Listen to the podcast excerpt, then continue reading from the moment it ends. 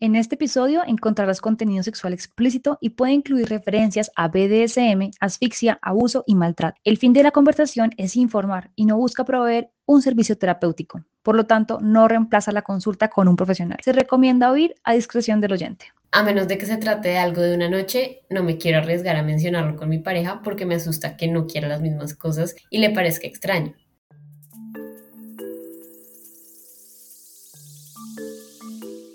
Bueno, y un saludo muy especial como siempre para todas las personas que, que, nos acompañan, que nos siguen escuchando. Mi nombre es Roberto García y como siempre me acompaña Natalia Restrepo. Nata, ¿cómo estás?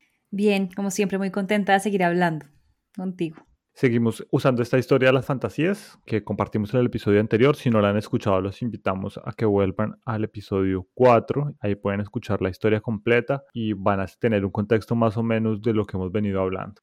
Sí, entonces también como para hacer un pequeño, así como recorderis de lo que van a encontrar en el anterior, si no lo han escuchado también para invitarles a que lo hagan. Hablamos sobre kink y fetiches, cuál es la diferencia que existe y sobre todo hablar un poco más de la sigla de BDSM y cómo usar esas categorías que pueden llegar a sentirse un poquito lejanas para uno, pero que pueden también traer información interesante para enriquecer nuestra vida erótica. Y es que todo este tema del erotismo, pero sobre todo de las fantasías, es un poco confuso para muchos. Pero precisamente de esto es que vamos a hablar hoy, así que acompáñenos.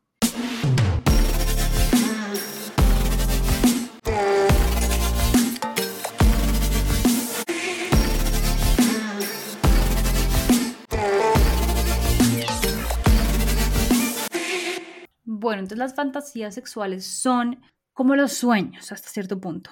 Son una muestra de nuestra creatividad erótica. Entonces, a veces nos puede pasar que tenemos un sueño y decimos como, uy, yo soñé una cosa muy rara y estaba pasando una cosa que no tenía sentido, pero eso es un poco la estructura de los sueños. En los sueños no hay contradicción, hay atemporalidad. El propósito del sueño es que no tenga sentido y de alguna manera lo que ocurre en los sueños es una forma también de procesar emociones. Es que muchas veces no importa tanto decimos como pasa una cosa que en un contexto normal no tiene sentido, no me asustaría, pero en eso me estaba asustando. Entonces es una forma de pronto de procesar partes de nosotros mismos que no se procesan a través de las ideas o a través de la cotidianidad. Y algo parecido también ocurre con las fantasías. A veces tenemos, igual que los sueños, tenemos como dos, em, dos partes del sueño. Tenemos como el contenido que aparece literalmente en el sueño, que será como el contenido manifiesto, el que vemos, y el otro es como el contenido que está debajo, lo que está simbolizando, lo que está representando. Lo que simboliza o representa es tanto, tan amplio, que no quiere decir que haya única interpretación que puedas tener al respecto. Pueden haber múltiples, pero lo que es muy interesante es poder empezar a entrar en el territorio de la fantasía propia y empezar a ver qué está significando. Entonces te voy a dar un ejemplo. Muchas fantasías que se han registrado en mujeres cis hacen referencia a fantasías de violación. Y esto es súper controversial porque entonces estamos hablando de una posible misoginia internalizada, es decir, un odio de la mujer a sí misma y deseo de ser violentada por otros hombres. Mm, y muchas mujeres le tienen mucho miedo a esa fantasía que pueden sentir, al punto en el que se, han hecho preguntas sobre eso, ¿es una fantasía feminista o no? Es decir, cómo entramos con la teoría también a, mm, judicializar casi los sueños, que es esto, la fantasía sexual también es un sueño. Pero también otra forma de leerlo, en donde se han dado, pues en investigaciones hemos visto que muchas veces estas fantasías de violación rara vez son verdaderamente agresivas. Es decir, estas mujeres no están fantaseando con que les están rompiendo la cara, no están fantaseando con la nariz chorreando sangre, están fantaseando es con el deseo del otro puesto sobre ellas, sobre lo que se siente ser un, como un objeto en este caso, o sea, sentirse sustraída de sí mismas y ser alguien que el otro desea con tanta intensidad que accede a ella por fuera de lo que se sentiría como su consenso, cuando en realidad muchas veces en el, sueño lo que hay es puro consenso, porque tú eres la que organiza tu, tu fantasía. En el sueño no pasa nada que tú no quieres que pase, o pues en la fantasía no pasa nada que tú no quieres que ocurra. Entonces hay una forma de consenso transformado de alguna manera. Entonces cuando uno empieza a ver qué, cuál es el contenido que puede estar debajo de esas fantasías, empieza a decir, de pronto no es tan raro. De pronto no quiero que me violen como tal, de pronto quiero es que me deseen profundamente porque no me siento muy deseada, por ejemplo, o porque quisiera ser más deseada de lo que me siento. Es cuando puedo entender un poco de dónde viene mi fantasía, también como que puedo llegar a reconciliarme con ella más fácilmente. Ok, pero me estás poniendo como ejemplos muy específicos, pero también hay como ideas o imaginarios que se han construido a partir de narrativas que son muy populares. Por ejemplo, yo pienso en una fantasía súper común entre los hombres y es como tener un trío, por ejemplo. Sí, de acuerdo. Entonces tenemos, por ejemplo, también eh, cuando uno encuentra en Internet cuáles son las fantasías más comunes, encuentra dos tipos de respuestas. Hay unas muy puntuales, como esas, como las del el trío o, no sé, como recuérdame las que has encontrado tú que eran más específicas. Yo encontré varias. Por ejemplo, eh, tener sexo en un lugar romántico, el sexo inesperado, el sexo en lugares públicos, eh, con, lugar, con desconocidos. Ese es un grupo, como los que son más específicos, y otros que ya intentan es entender cuál es el sustrato de la fantasía. Entonces está también las de sexo grupal, em, relación entre poder y control, mmm, sexo alrededor de experiencias tabú, representaciones, es decir, disfraces y juegos de rol, mm, o incluso algunas sobre flexibilidad erótica, en donde tus integrantes eh, o tus parejas toman diferentes roles a los cotidianos en términos de orientación sexual o de género. Mm, pero lo interesante es eso, es empezar a entrar a ver que la fantasía por encima, o sea, eso, ¿qué, ¿qué, es lo que está representando un lugar romántico? ¿Qué es lo que puede estar debajo? Como no quedarnos en la superficie, porque la superficie puede llevarnos a rápidamente calificar la fantasía como sosa, podría ser cuando tú cuentas que tú tienes una fantasía con un lugar romántico, algunos podrían considerarlo como mm, no tan interesante, pero ¿qué es lo que te atrae finalmente a esa experiencia? O también otras que se pueden sentir muy intensas o muy fuertes, que también pueden perder un poco esa carga social que les damos cuando entendemos de dónde vienen. Hay un tema que me parece que es muy interesante que puede de pronto unir esto que te estoy contando, y es una idea que de Esther Perel, una psicóloga muy interesante sobre sexualidad y parejas, que dice que el sexo no es una cosa que se hace, sino un lugar al que se va. Es decir, ¿a dónde estamos yendo? ¿Para qué, qué estamos buscando en el encuentro sexual? Otra vez, ser deseados, es un espacio para explorarnos a nosotros mismos, es un lugar en el que yo puedo jugar a ser otra o al contrario, es un lugar en el que yo puedo jugar a ser lo más auténtica posible.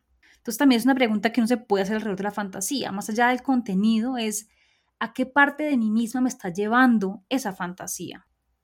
Me parece muy chévere porque además también pasa que, por ejemplo, lo pienso con la fantasía de tener sexo en un lugar público y la puedes tener durante mucho tiempo y luego al final, al fin consigues a alguien que quiera cumplirla contigo y terminas teniendo sexo en el baño de un bar asqueroso y pues es cero lo que esperabas que fuera la fantasía. También, también existe esa posibilidad, ¿no? Como estos deseos construidos que absorbemos muchas veces no son lo que queremos, sino sencillamente decimos como esto, esto debe ser porque me dicen que es que es súper chévere. ¿Sabes específicamente qué piensas, por ejemplo? La gente que dice que, eh, tienes, que quiere tener sexo en el baño de un avión.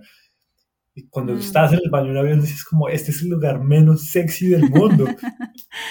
sí, súper de acuerdo. Creo que hay dos puntos muy chéveres que mencionas. El primero es que, de acuerdo, muchas fantasías son tan interesantes porque no son reales. Es precisamente por eso que son tan potentes, porque otra vez, en la fantasía yo organizo todo. Si yo tengo 20 manes que quieren follarme, pues, man, yo los estoy organizando en mi mente yo sé todo lo que va a pasar, yo sé hasta dónde llegan, hasta dónde no llegan. Yo sé qué me duele y qué no me duele en mi fantasía.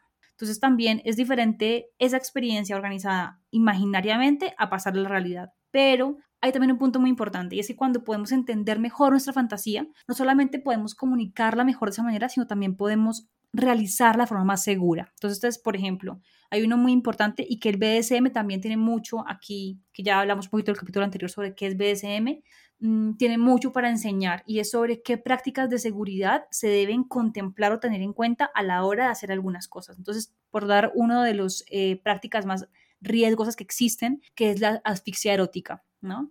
Que es cuando pues, te ahogan para sentir o para potenciar el placer. Y, también está como construido dentro de este imaginario social de lo que puede ser rico o no. Pero en la medida en que no es muy hablado y que puede ser muy tabú, a la hora de realizarlo, si no lo has conversado, si no has llegado a desarrollar como estrategias de seguridad, puede llevarte a un riesgo mayor del que sería primero hablar de esa experiencia que te parece un poco difícil comentarla mm, y puedes pues ponerte en riesgo finalmente. Entonces, que es también algo parecido que pasa con las drogas, ¿no? que hay dos formas de verlo. Un modelo que es el restrictivo y el otro modelo es el de prevención de daños. No podemos también restringir tampoco es interesante restringir la fantasía y el espacio del juego sexual, pero sí creo que es muy importante que pueda abrirse la conversación porque es donde podemos empezar a trabajar en cómo educarnos para tener una mejor experiencia.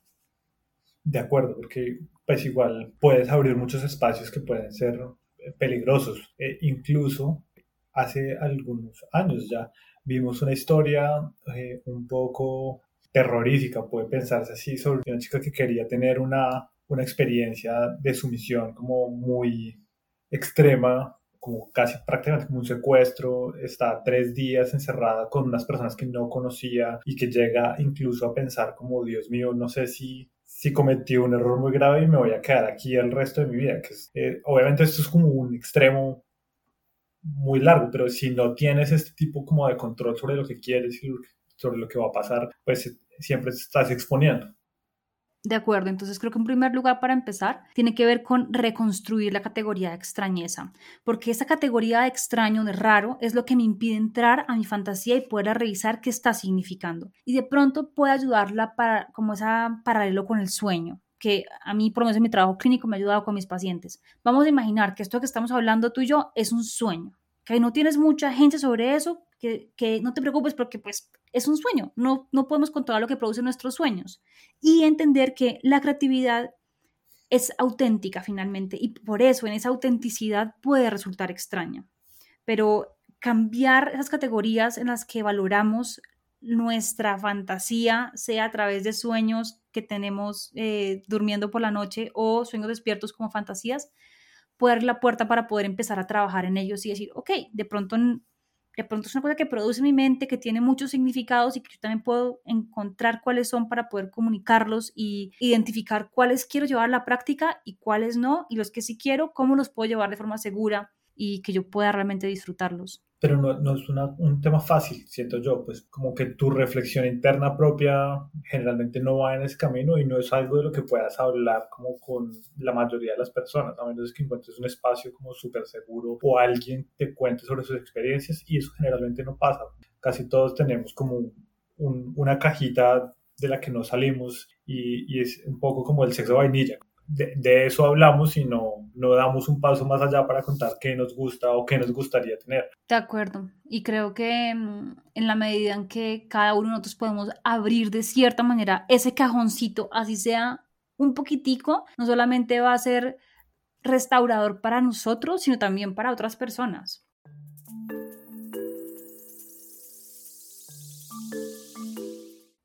Bueno, Robert, y después de esta conversación, ¿tú con qué te quedarías?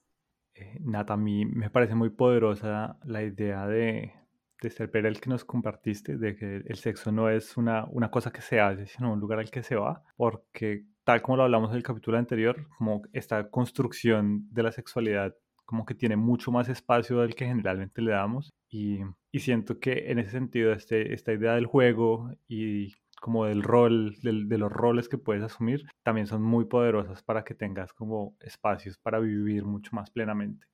¿Tú con qué te quedas? Mm.